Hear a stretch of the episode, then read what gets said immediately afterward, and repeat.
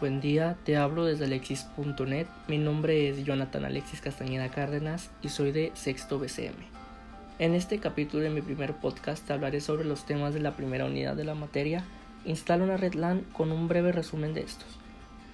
El tema de la unidad es Instala y configura los dispositivos de interconexión de red. Comencemos por la instalación eléctrica. Es el conjunto de circuitos eléctricos que tiene como objetivo dotar de energía eléctrica a edificios, instalaciones, lugares públicos, infraestructuras, etc. Incluye los equipos necesarios para asegurar su correcto funcionamiento y la conexión con los aparatos eléctricos correspondientes. Las conexiones eléctricas positivas son selección del cableado a utilizar, de media o alta tensión y el calibre, prevención de humedad, interruptor general, centro de carga con división de pastillas para cada tarea, antena para rayos, respetar las normas, ubicación de la tierra física. Todos los dispositivos de red deben de estar conectados a enchufes con tierra y toda la instalación eléctrica debe estar conectada a tierra física. Un ejemplo son la instalación de las tomas de corriente. Esta tarea suele realizar un electricista, pero desde el punto de vista de un técnico o ingeniero en sistemas, debemos asegurarnos de que hay suficientes tomas de corriente para alimentar todos los equipos de comunicaciones. Pasemos a la compatibilidad entre dispositivos de interconexión de red. Comencemos por la pregunta. ¿Todos los dispositivos de interconexión son compatibles y por qué? Yo pienso que no. ¿Por qué?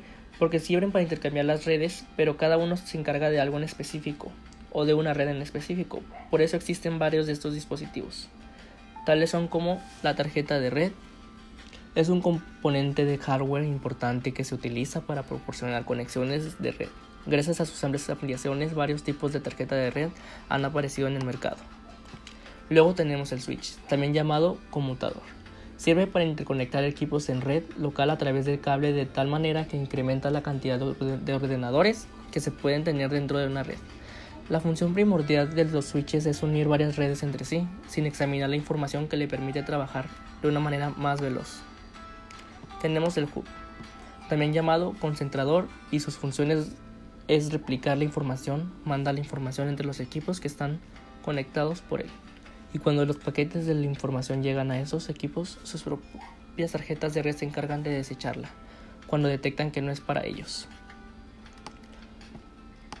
Luego tenemos el repetidor. Son dispositivos que amplían y restauran la señal a su estado original y permiten que el sistema receptor pueda recogerla lo más óptimamente posible. El repetidor regenera una señal entre dos nodos de una red y de esta manera se extiende el alcance de la red. Bueno, eso es todo en el capítulo de hoy. Espero te haya servido la información y nos vemos en el próximo.